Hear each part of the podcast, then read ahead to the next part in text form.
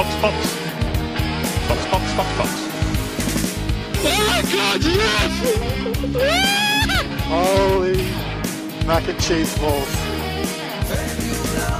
Guten Tag, meine Damen und Herren. Wir begrüßen Sie herzlich bei Formula One, einem seriösen Formel 1 Podcast, der nicht nur über Formel 1 spricht, der die Formel 1 auch zu euch in eure Kopfhörer bringt. An meiner Seite Caro. Ich wünsche einen wunderschönen guten Tag. Guten Tag, liebe Beate. Wie geht es Ihnen in dieser rennfreien Zeit eigentlich? Es wird schon etwas langatmig, aber es ist ein.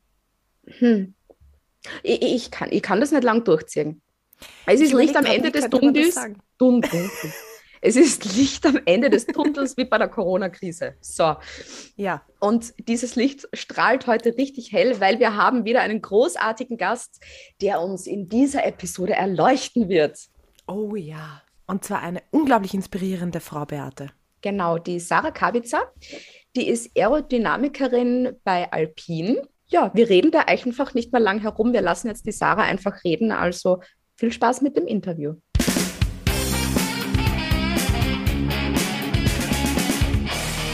What was your first contact with Formula One? Okay, my first contact with Formula One as a fan with my dad because he's a big fan of F1 and uh, I started watching the races with him when I was, I, I don't know how young I, I was. My first memories are um, Monaco GP when I was probably five. I might have been younger. These are my first memories as a fan. I followed through Senna and uh, all the things that were happening in the 90s are like really clear for me. I truly remember everything because I was a very, very big fan. The first contact, as uh, we can say, an employee, happened when I was in college, when I was doing my PhD, during my first year of my PhD in 2010. I did the calibration for the pitot probes for the Williams. The probes I was calibrating, they were used on the racetrack uh, on the car, and I was uh, extremely happy, extremely excited because obviously, you know, once they were even on the pole position on Barrichello's car, so it was it was very very exciting. Okay, it's pretty cool. Yeah, very very cool. Yes. when did you know I want to work in Formula One? Was there something you um, always dreamed of? Yes, I was very, very young. I can remember um, me being in uh, middle school. Um, so that would be around 13, 12, 13. I had uh, two friends, male, and they were both obsessed. We were, all of us, we were obsessed with uh, planes and cars, and we were always talking about aeronautical uh, things. And then when I started my first year of uh, high school, I was settled on engineering. I probably already in middle school, I was like, no, I want to be an engineer. And then by 15 years of age, I was like, I want to be an F1 aerodynamicist. I, I was pretty settled. Being such a big fan from such a young age, my idol has always been um, Adrian Newey. it sounds funny when I say this because probably most people watch F1 and they think about the drivers and they want to be in the car. I seriously never had this idea.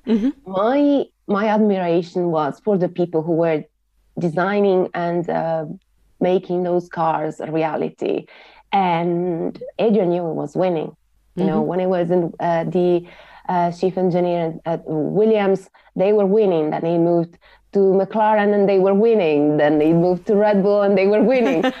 so I was like, oh, I want to be an aerodynamicist. I want to be like Adrian Newey. I was, uh, yeah, very young, 15, yes. Yeah. so really had a clear goal. yes, from the very beginning. Yeah. It helped that I said my dad my dad is very passionate and he was is is retired now, but he's been his whole life um, a professor of engineering. Uh, he was teaching internal combustion engines and turbo machinery. So he taught me a fair bit about engines, um, and that was also a path that I considered. But funnily enough, my very first idea was aerodynamics. And then after studying engines and understanding more about them, that could have been like option 2 let's say. But my my main idea was always uh, aerodynamics. I want to shape the cars. How was your way into Formula One? I did a, a, degree, the both the undergrad and my master's in mechanical engineering in uh, Cagliari, in Sardinia, which is the, um, the place where I'm from. And then I knew that a good way into F1 is to study in one of the golden colleges, golden universities, which are the places from where most teams got their aerodynamicists.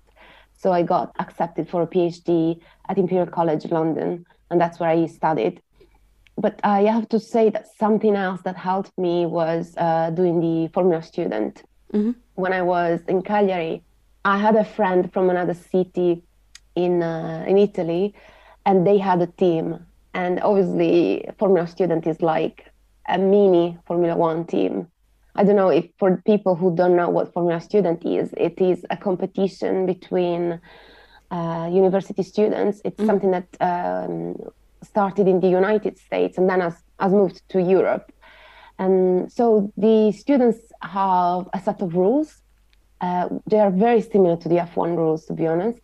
And uh, they have to build a car, usually an engine off the shelf is picked, an engine like 600 uh, cc's, so usually motorbikes. Mm-hmm.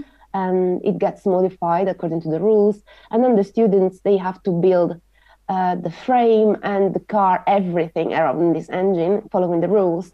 It's very challenging because uh, you have to do everything by yourself, and then you have to present your costs and justify everything that you did. I really wanted to do this, and there was no team in my city, and people were not even very keen on doing it. But um, I insisted, and uh, I finally managed. It was uh, uh, late to 2006 when I, I set up the team, and then I was team leader for two years, and uh, it taught me so much. I think it truly helps in clarifying your mind in what F1 or motorsport, what it is, what it means to work in a similar environment, having to design with all the constraints in mind, and you understand if you like it, if you like working in a team with very strict deadlines. I loved it. And that was like, yes, I truly love this. And so I had a very strong motivation. Now, what exactly are you doing? So now I am an aerodynamicist, what I wanted to be. The role of an aerodynamicist is to shape the car mm-hmm. aerodynamically. So we have some simulations they help us in deciding which geometries might be the most appropriate. So they get designed in 60% scale to be able to be used in the wind tunnel. Mm-hmm. And then they get tested on the model. And as an aerodynamicist, I also look after these tests. So I am in the wind tunnel in the, we call it the hot seat, because uh, you have to direct the test and look at the numbers and uh, be sure that everything is correct, the quality of the data, and so on. And uh, so then afterwards, obviously, we have results from both simulations and uh, wind tunnel. I look at the data, we look at the data as a team, and we decide if the part is worth this new geometry is worth going on track. Now, of course, um, your season looks completely different to all the other guys who work on the track. What I think about is like, you know that there's a race ahead, but yes. you're working on something completely different at that yes, moment. Yes, that's something we joke always about because, for example, I can't say anything, but I look how the 2022 car looks like exactly because because I see it every day sometimes it's a bit funny because um, you have to bring your mind back to, oh, yes, this was the update for this weekend. So we don't have yet what we currently see in the tunnel. We are still, but this is supposed to be good. It's almost living in two different. two different universes. I have to remind myself that we're not in 2022 yet. We're still in 2021. I get confused when I look at, you know, expiration dates. I look at and think, no, this is expired. And then, no, no, we are in 2021, not. so from that point of view, it's a bit funny. But because I I'm office based and I work on design, I have let's say the privilege of not working during the race and watch the race and enjoy it. So that's actually a positive because um, in the past I was um, a racetrack engineer my first role was actually aero performance, and uh, I had to work, and um, it's actually very very tiring. You do 16 hours shifts sometimes, and obviously you are knackered afterwards. And uh, even if you are not working during the race, because from the point of view of aer- aerodynamics, once you have your parc fermé, nothing can be changed. So obviously, you you substantially don't work from quali onwards. Uh, you're so tired that in the end, yeah, you still watch it, but you are thinking to get some rest for the Monday more than more than uh, screaming at the TV.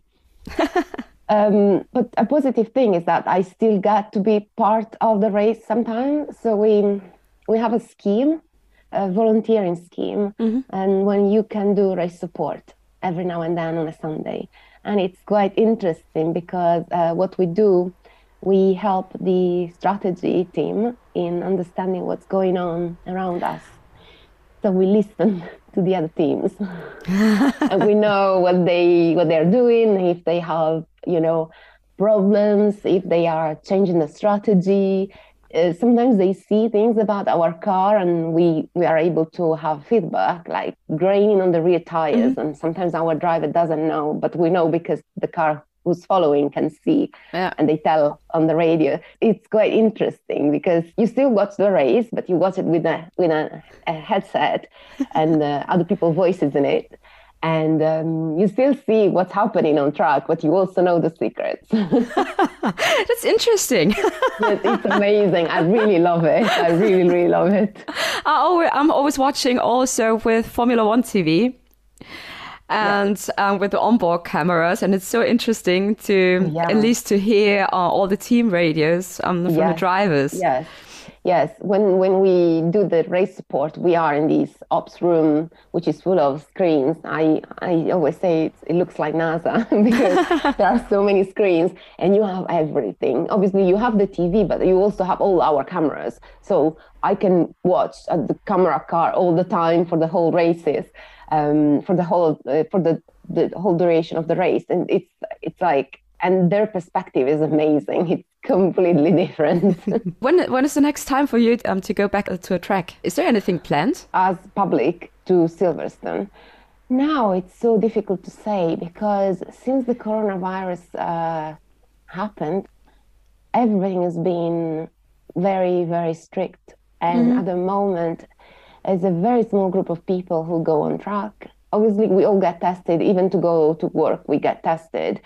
I've been at the track, for example, on Thursdays to have a wander around and look at the garage and the cars, not just ours. And you, you go on substantially, you have a pass for the Thursday and you can go and wander. You can't go inside other people's garages, but you still see their cars mm-hmm. very, very close by. It's, you you are in the pit lane. But now this hasn't happened in quite a long time, hmm. since 2019. Uh, So I, I don't know when I will be on the pit lane next. That's, that's tricky to answer. Yeah. hopefully soon.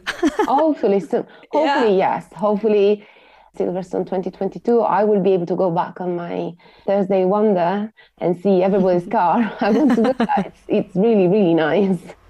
And do you also um, have uh, have a look at other cars? So okay, they are doing these Oh. parts that way or this way, and hey, we should try this. Yeah. All the time. Those photographers that you see on TV, you, you, you probably have noticed that there are plenty of people with these very long lenses and they take plenty of photos. Those are people that the team, the teams pay to spy.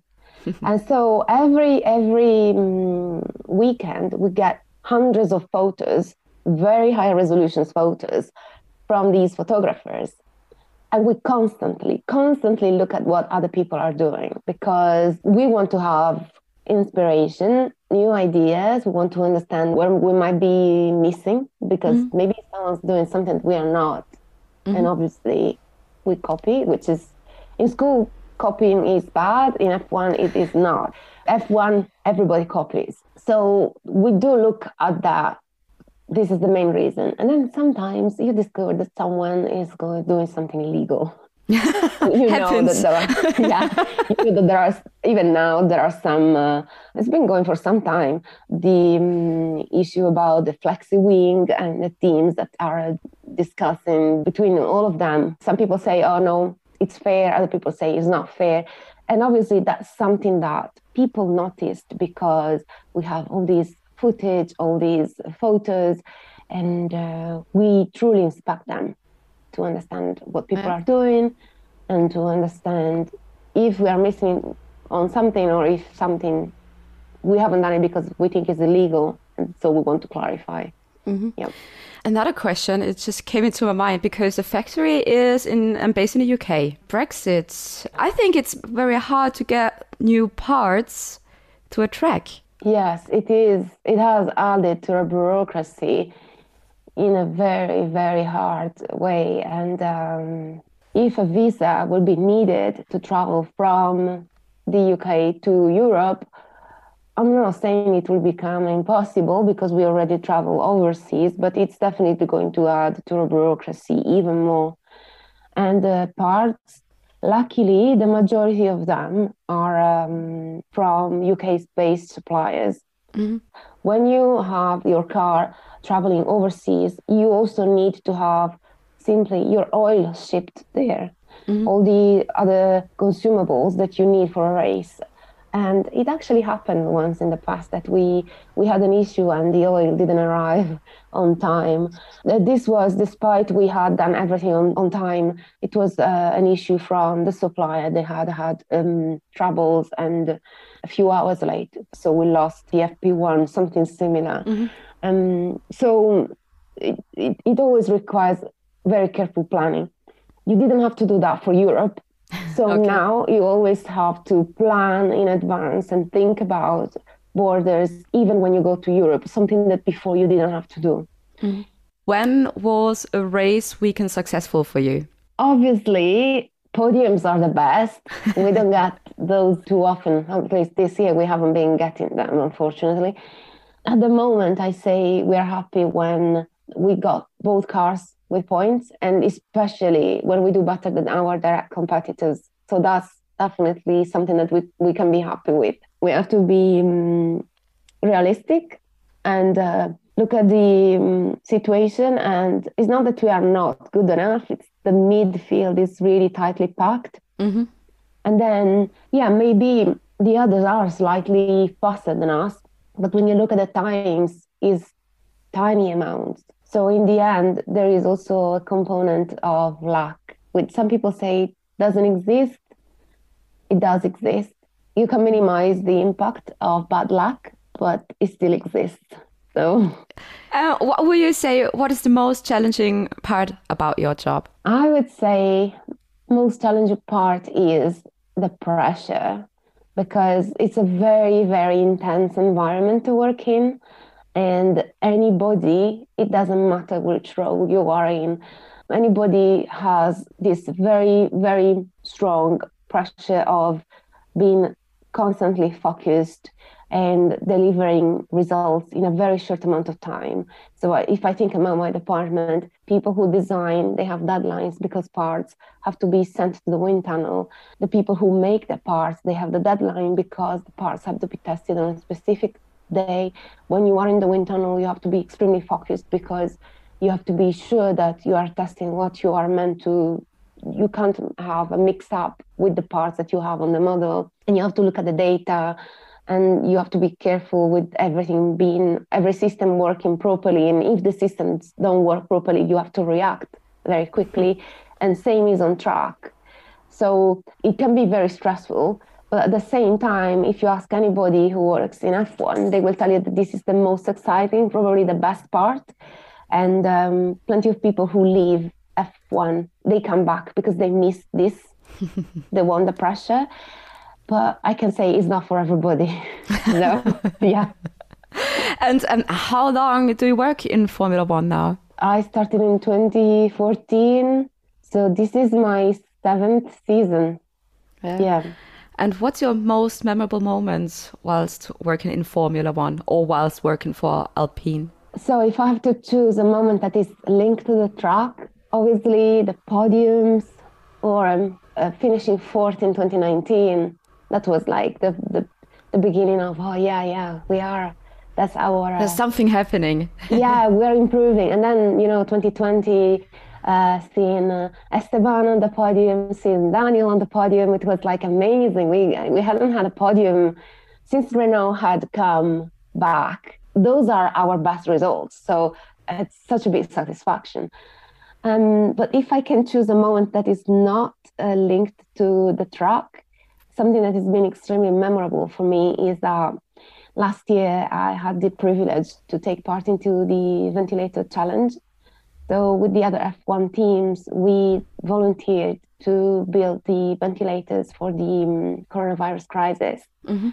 And so while we weren't working on the car, the companies they so, sort of lent us to another company. So we were furloughed, but we were still testing. And uh, personally, I was repairing the ventilators that weren't working properly. So changing valves, uh, uh, regulating those valves, finding leaks, and so on. And then those machines have been sent to hospital to save lives Okay, that's and cool. um, they've also been sent the same model because we worked on them for a, month and a half. Um, we worked on- them like mid-April to the end of May, and then on the beginning of June, F1 started back in 2020. So we started. We substantially found all the issues with the chain because uh, there were some issues initially. So we found the problems. We helped the company to streamline the process and then we trained the people who after us continued and it's been it's been great um, not only because i had the chance to truly help people who were really unwell at that moment. I was extremely lucky not to get coronavirus but other people were not. So i was able to to give my contribution. Um, but also we were working together with the teams who were our enemies yeah. on track. I was on a shift and I was working with Racing Point. And definitely, we've always been on track. We've always been direct rivals. But in that environment, we were collaborating towards a common goal. And it was amazing. And that was like, it truly showed what the spirit of F1 is because it's true, we call them rivals, we call them enemies. But in the end, this is a sport. And all of Okay. us, we are fully aware of it. Yeah, we race as one. Yes, exactly. Um, that's that's a very very cool story. That's uh, probably the coolest story oh, wow, thank you. because I was expecting something completely different. Oh, then wow. it's such a cool story.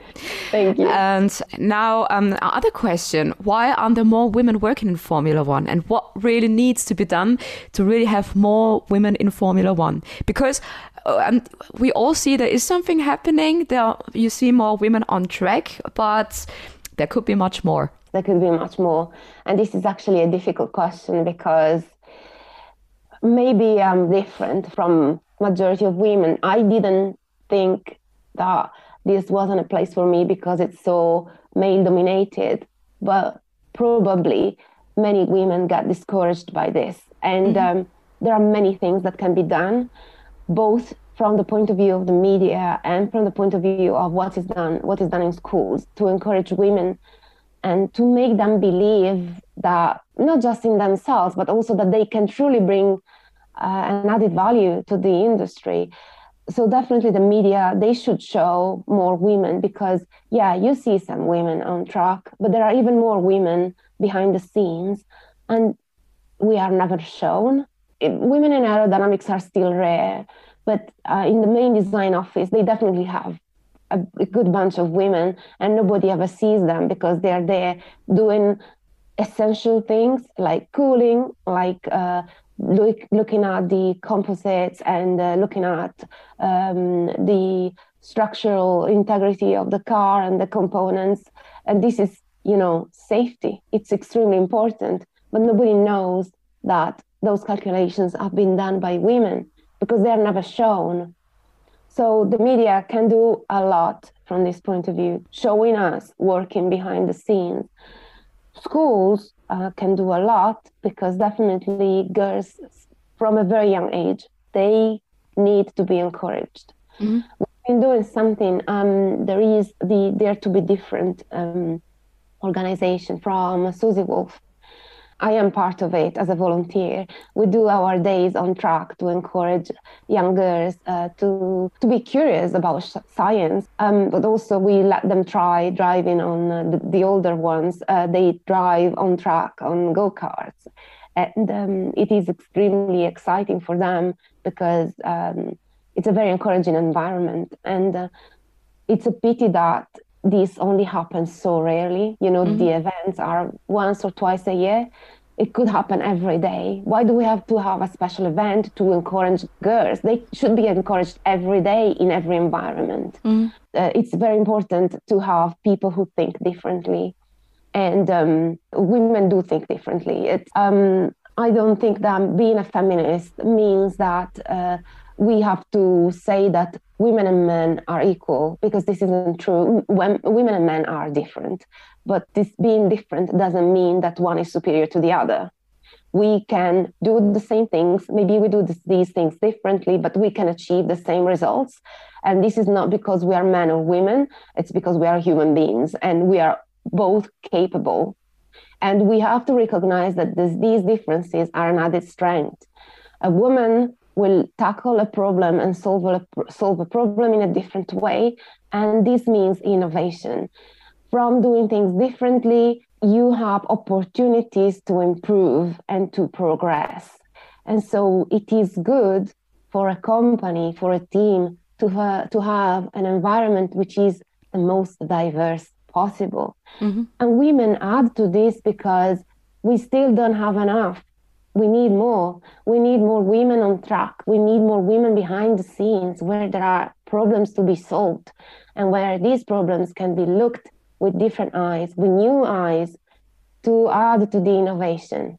So companies should, this message is sad. We know about this because Alpine is doing a lot to improve and to pass this message that diversity is important, but I don't know how much the same message is communicated outside. Mm-hmm. Girls and women have to be conscious of this. They can bring added value to motorsport and they have to make themselves strong of this this truth. It is a truth. Mm-hmm. We can bring so much. So we have to propose ourselves and we have to say, I'm good, I'm capable, I can give you good results, and you can improve from having people who can think differently. You can improve as a company. Mm-hmm. And women women are part of this. So we have we have to be conscious of that. Yeah. Because the strange thing is, um, I was raised in the 90s. So when I just had a look at Formula One races, it was 100% male dominated. Yeah. So I never thought about working in a Formula One environment. Yeah. And now, the more women you see, that's why it is so important for us to have more women um, in our podcast, just to show there are women working in Formula One and just to inspire others to maybe go there the same direction. Yeah there are in it, and it is important to have more to move forward, increase diversity. So we need more women, and women have to be conscious that they are wanted. The mm-hmm. company, the company wants them. So I've always said to anybody who asks me for any advice, let people tell you no. Don't be the person who says no to yourself. Send your CV, go for that interview, go for that field of studies is if this is what you want to do and don't be the person who stops yourself from moving forward. And even if someone else stops you, ask for advice, ask for feedback, and try to improve and try to make any constructive criticism that you receive something that helps you grow and improve. And so the next time it won't be a no, it will be a yes. Yeah. It's very important. That's just my last question. So, uh, what would you recommend to someone who's interested in working in Formula One? I would say if this is your dream, don't give up. Go for it. Uh, do you want to be a mechanic? Just go for it. Even if you will find people who tells you no, just keep going because, as I said, unless this no comes with constructive criticism, you are going to keep trying until you fill the gaps and you are accepted. You might want to be a mechanic, you might want to be an engineer, you might want to be a technician, uh, you might want to work, uh, I don't know. There are personal trainers who take care of the drivers. You might even want to be a personal trainer who trains the driver. Why not? Why a woman can't? And choose what you have to study carefully. Obviously, if you want to work in aerodynamics or uh, in any other engineering related field, make your research so that you can do the proper studies to to reach your goals. But seriously, don't stop because someone has told you no without good, re- good reasons behind mm-hmm. this no. Because it happens that you get a no without a good explanation, and that's not why you shouldn't move towards your goal. We are in 2021. If someone brings the idea that a female physiotherapist for a male driver is inappropriate, this is just an excuse Yeah. because women are able to be professional as much as men. Yeah. Definitely. So Hundred this is percent. not Yeah. this is not a good reason. and so if she, if if she or any women who who want to go into this field receive this kind of answer, that's not a good no. That's not the kind of no that makes you stop. That's the kind of no that makes you say, okay, this person isn't ready for me. I'll find someone else who is. If a no doesn't come with a true constructive criticism, is not a no to be accepted. It has to be let just let it go. That doesn't count. Yeah. And um, last question: What are your goals for the future? Oh wow, this is this is a good question because at the moment it's uh, you know everything is changing in F1, and uh, I have to be honest, all of us we are asking what is going to happen. Are the new cars going to be as interesting as everybody hopes? So hopefully, hopefully it is. Hopefully we can keep going. F1 still is successful, and uh, hopefully the future is bright. So I hope to be able to stay and progress with my career and uh, to have, I mean, a long future in F1. If for some reason F1 is not part of the plan because, you know, never say never, we don't know what's going to happen. Uh, with the cost cut and everything, teams might start to decide that they are going to reduce the number of people or that aerodynamics is not going to be the same as it is. We are talking about getting rid of wind tunnels in 10 years. So maybe I have 10 years in front of me in F1. And then afterwards, I will think about something else. It could be applying my knowledge to a different field. We've already seen that uh, Mercedes is dipping their toes into the America's Cup. So definitely there are other places where aerodynamics in sport can be useful. So maybe I do see myself in F1 for at least another 10 years. After that, with all the changes, we will see. Maybe I will still have a place in it. Maybe I will find another way to apply my knowledge and to still be part of uh, the sport somewhere else. I don't know, maybe, yeah, as I said, in 15, 20 years, I will be in a different team doing something for a different kind of sport. But I think I will stay. I will stay as much as I can. Becoming the new Adrian Newey. Oh, that would be, oh my God. That would be the, the top, top dream ever. Why not dreaming?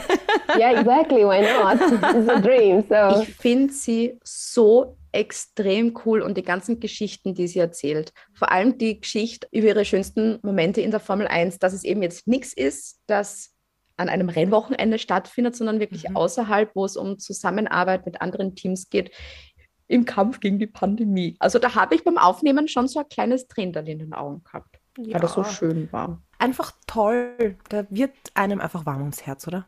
Genau, fangen wir jetzt an, Aerodynamik studieren, Caro. Alles klar. Deswegen müssen wir jetzt gehen, weil wir müssen uns schnell inskribieren. Für das Formula One Racing Team. Korrekt. Vielleicht finden wir auch einen anderen Sponsor noch, Birkenstock. Dann ist es das Formula One Birkenstock von, Formel 1 Team. Nächste Episode gibt es natürlich nächsten Sonntag wieder und da bekommen wir ärztlichen Beistand, nämlich Dr. Raoul Chotai ist damit dabei. Das reimt sich, oh mein Gott. Oh mein ähm, Gott. Der ist, das ist der Arzt, der Teamarzt bei Aston Martin. Und ich will ja wirklich nicht viel verraten, aber in der nächsten Episode, da, wir haben da auch Live-Action dabei, also wirklich einen Ja. akuten Notfall Genau. während des Interviews. Genau, also unbedingt dranbleiben. Es wird richtig, richtig arg. Ja. Und bis zum nächsten Mal. Auf Wiedersehen. Auf Wiederhören. Auf Wiederhören steht. Fox, Fox.